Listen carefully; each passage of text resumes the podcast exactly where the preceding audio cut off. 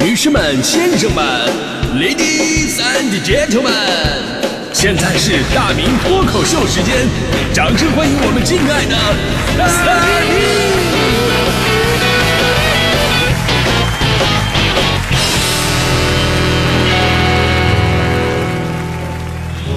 好，欢迎各位来到今天的大明脱口秀，我是大明啊。今天咱们聊的关于这个天赋的话题呢，我相信每个朋友都特别的重视。呃，我就特别喜欢钻研这个，因为这个问题特别的玄妙。就你研究会了吧， 你真的有很多的好处。你比方说，你跟别人一起吃饭，你只要能通过他的言谈举止判断出他的天赋，他最擅长的东西，那么你就可以随意的抛出相关领域的两个问题。而接下来的两个小时，桌上所有的菜都给你了。这一点特别的好，就是我们领导啊，就深知我在这方面的实力。之前我们的节目跟这个鹦鹉史航老师合作过啊，史航老师特别厉害，就是这个《铁齿铜牙纪晓岚》的编剧嘛。然后呢，我我们为他开了一个板块叫“航天飞船”，开篇语是“八卦飞呀飞，我把扇一传”，确实是一档特别有文化的节目，因为我完全听不懂啊，我都不知道他在讲什么，我咱也不敢说，咱也不敢问，反正。有一次呢，就是我们领导带着我请这个史航老师吃饭啊，史航老师欣然赴约，一出地铁就能看出他是个文化人，手里拿着一本书，啊，吃饭的时候呢，我就随便问了他两个人，一个是乔姆斯基，一个是呃维特根斯坦。当时史航老师一听我说出这俩人儿，眼睛腾的一下子射出火花，都能带响那种的，噼里啪啦带响那种的。然后开始跟我眉飞色舞的讲述他的这个什么文化课普及，讲述呃乔姆斯基发起的心理学认知革命，挑战在一九五零年代占主导地位的行为主义者学习精神和语言的方式，以及维特根斯坦与英国著名作家罗素之间的亦师亦友、令人称道的一些故事啊。我在旁边啊吃的是津津有味儿，不是那个，听的是津津有味儿啊！我在那说呢，嗯不是您您继续说，您继续说。嗯那天我们领导点了四轮菜，前三轮都是被我吃的。可能有朋友觉得，哎呀，大明你好有文化啊！啊，你说这俩人我们都没听过。我说这玩意儿吧，其实临时装点一下一点都不难。面对高手，必须有所准备，记住几个名字其实就可以了。但是呢，跟你说，不要一说什么外国作家就是什么高尔基啊、雨果、大仲马啊、我说之前就教大家，真正的知识分子为了彰显自己涉猎广泛，一定要记住一些你根本就没有听说过的名字，比方说德里达呀。呃这个福柯呀、安迪沃霍尔、费里尼、塞亚柏林、汉娜·阿伦特、菲利普·罗斯什等等等，这些名字你要特别顺利的念出了啊，我跟你说就赢了一半了。 开个玩笑啊，其实天赋这事儿吧，还真的不好说啊。史航老师呢，读书破万卷，那不是天赋，那是积累。而我呢，我也总结我身上很多东西，那到底什么是天赋？呃，比方说，我小的时候语文特别好，呃，古诗啊、课文什么的，我看几遍我就能记住了，所以老师都觉得，哎呀，这个孩子了不起，天生有对文字那种特殊的敏感啊，是个天才。我也是这么认为的。结果这一切都在我上高中那会儿打破了，因为我发现其他科目的老师啊，也会编一些跟古诗似的什么口诀儿、绕口令啊，我真的一个都记不住。什么奇变、偶不变、符号看象限，什么氢氦锂铍硼，什么碳氮氧氟氖，什么哈吉塔巴、阿富汗、印尼、不丹、棉老南，什么染色一副包二裂、树木减半、同源别枝，什么玩意儿都是，我根本就记不住啊。那近年来呢，我对音乐又产生了浓厚的兴趣啊，我开始组什么乐队，呃，最重要是原创嘛，对吧？很多朋友都听我的原创歌曲，但是很少有人知道，我写原创的时候，我跟其他人是不一样的，啊人家呢都会记简谱，啊，把歌写完以后呢，记简谱就记下来了，但是我不识谱，我都是靠回忆，啊，回忆我上一遍是怎么唱的，所以我很多朋友都惊叹我的音乐天赋，啊，说我是个真的不靠谱的人啊，那个。而而当我真的认为我在音乐方面是有天赋的时候，后来我通过录音的方式，我发现原来我每次唱同一首原创都是不同的调儿，啊，每次都是同是新的一首歌。但反过来呢，我从小最没有天赋的能力，但是现在却在不断的进步当中。比方说金融这一块儿，我很多朋友都是干金融的，所以呢，我发现呢，我跟他们聊天根本聊不到一块儿去。有的时候他们说：“哎，大明，我给你讲个段子呀、我让你找找灵感。”我说：“你说吧。”他说了：“阿基米德说，给我一个杠杆儿，我能撬动地球。”而一个干金融的说：“这个三倍杠杆借给你。”第二天开盘，阿基米德净亏两个地球。哎呀，然而我并没有听明白，这哪好笑啊？这个点是什么呀？阿基米德把地球敲飞了吗？这个？啊、还有朋友说，大明，我给你提供一个，你肯定能听得懂。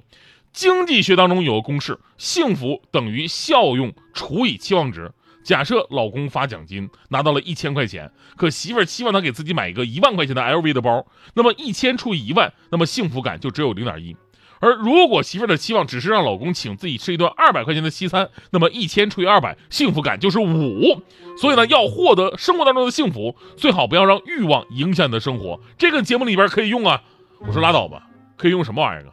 你老公发奖金就发一千块，你不管买啥，这事儿本身就特别的不幸福。 真的，我一直无法理解这个干金融的他们逻辑点在哪儿。就我以为我在这方面是最没有天赋的，但实际上我发现我错了。我现在的我在金融方面真的是特别有天赋。我很多朋友买卖股票都会咨询我，我买他卖，我卖他买，半年解套了，一年获利百分之三十。人送外号“股坛风向标”。 所以说回话题，就是人真的有天赋吗？答案是肯定的。但是我们认为的天赋呢，往往都不是真正的天赋。我们说一个人有天赋，比方说长得高、手长脚长、跟腱长，那么这个人打打篮球会占便宜，对吧？这就是真正的天赋，出生自带，别人学都学不来的。而如果你看到一个孩子打球明显比身边的孩子好，那这未必是天赋，可能他已经打了很长时间了，而旁边的人呢刚刚接触。即便是同时接触的，那么这个孩子呢，私下里可能天天对着镜子装乔丹，对吧？学术界也是一样，比方说在学术界，智商一直以来被我们看作是妥妥的天赋，而智商领域的研究的先锋人物，美国教育心理学家刘易斯特曼。曾经在1921年跟踪研究了一千四百七十名美国加州人的一生，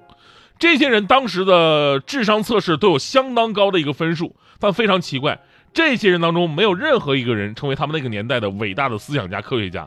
连特曼本人对这一点都感到非常的困惑，就是你们小的时候那些智商都哪儿去了呢？而实际上，因为小的时候智商不够高，而没有被特曼选到这份名单当中的人里边，倒是出了两位诺贝尔奖的得主。他们是物理学家路易斯·阿尔瓦雷茨和肖连呃威廉·肖克利。更关键是什么呢？就大量的研究显示啊，就是人的大脑呢有极强的可塑性，就智力啊，并不是说一成不变的。小的时候聪明，你以后就一定聪明啊；小的时候不聪明，你以后也也也完蛋，不是这样的。一个三岁就能编程的小孩，长大以后未必能够成为时代的宠儿。所以我们一直说啊，真正的天赋啊是什么呀？真正的天赋应该是你对于某个东西的投入程度上。这跟努力还是还不一样，具体来讲就是你会特别心甘情愿的、乐此不疲的去努力。呃，比方说美国长跑名将李德就说过：“说我天生我就闲不下来，我总是想跑起来。”对于普通人来说呢，每天跑三个小时啊，可能是一件特别痛苦、不可想象的事儿。但对我来说，每天不跑个三个小时，我就是会死。 说白不就多动症吗？这不是。我们上学那会儿也是，聪明的孩子有很多，但真正有天赋的是根本不需要你催促，他就是每天自觉地坐在桌子前面，面对书山题海，奋笔疾书，而且还面面露微笑， 真的是太变呃太帅了这个啊！啊包括爱因斯坦也说过，他说并不是我聪明，只是我跟问题相处的比较久。许多人说伟大的科学家靠的是智力，他们错了，这些人靠的是秉性。所以你看啊。基因或者是天赋真正起到作用的一部分啊，是让你对某件事的一个投入程度会更高，甚至会自动的去做那件事儿。由于你投入的更高，投入的时间更多，你自然会变成相关方面的一个高手。就这个吧，这个道理就跟这个女生选男朋友一样。当我我我问过很多女生，我说你们是喜欢长得帅的呢，还是长得一般的呢？真的，他们给我的答案呢，发人深省。女生总结：周围长得帅的男生通常。没有长得一般的那么会撩，啊，长得一般的啊，那是撩的套路啊，可多了，什么死缠烂打呀、欲擒故纵啊、放长线钓大鱼啊，变着花样来。长得帅的特别单一啊，表白赤裸裸，没两天就啊想你了，亲亲抱抱举高高，除此之外再也没什么了，真的一点技术含量都没有。啊，你要是不同意不行，你你换个方式。他们还一脸不可思议，嗯、啊，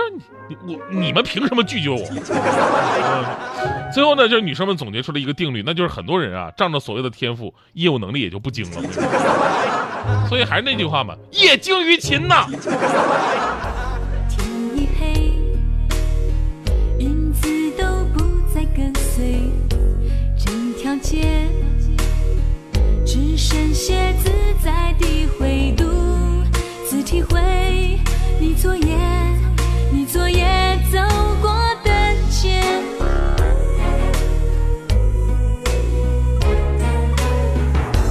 我了解，叶子落下的世界。相爱，从不重复的感觉。落叶季节，我的心，我的心。